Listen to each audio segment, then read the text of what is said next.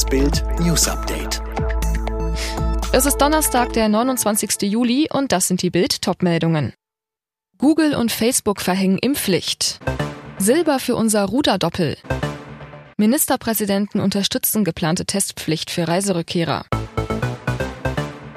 Strenge Corona-Regeln bei Google und Facebook. Die US-Internetkonzerne haben für Mitarbeiter, die nicht im Homeoffice arbeiten wollen, eine Impfpflicht verhängt. Jeder, der zum Arbeiten auf unseren Campus kommt, muss geimpft sein, erklärte Google-Firmenchef Sundar Pichai in einem Blog-Eintrag am Mittwoch. Ähnlich äußerte sich Facebook. Wir werden diese Regelung in den kommenden Wochen in den Vereinigten Staaten einführen und in den kommenden Monaten auf andere Regionen ausweiten, erklärte Pichai. Die Bestimmungen sollen demnach aber an den jeweiligen Corona-Regelungen der einzelnen Länder und die Verfügbarkeit von Impfstoff angepasst werden. Die Homeoffice-Regelung wird in beiden Unternehmen wegen der erneut steigenden Corona-Zahlen bis Oktober verlängert.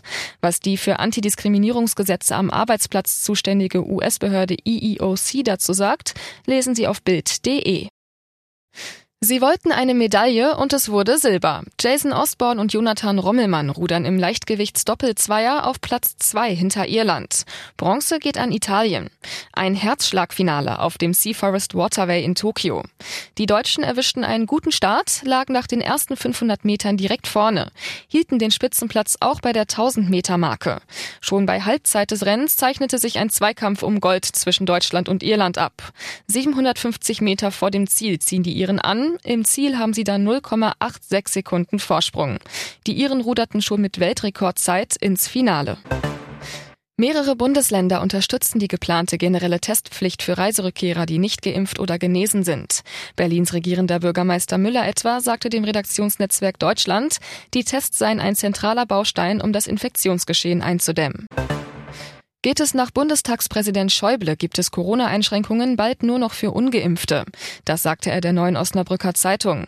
Schäuble begründet seine Forderung damit, dass die Gefahr, andere anzustecken, nach vollständiger Impfung oder überstandener Erkrankung deutlich sinke.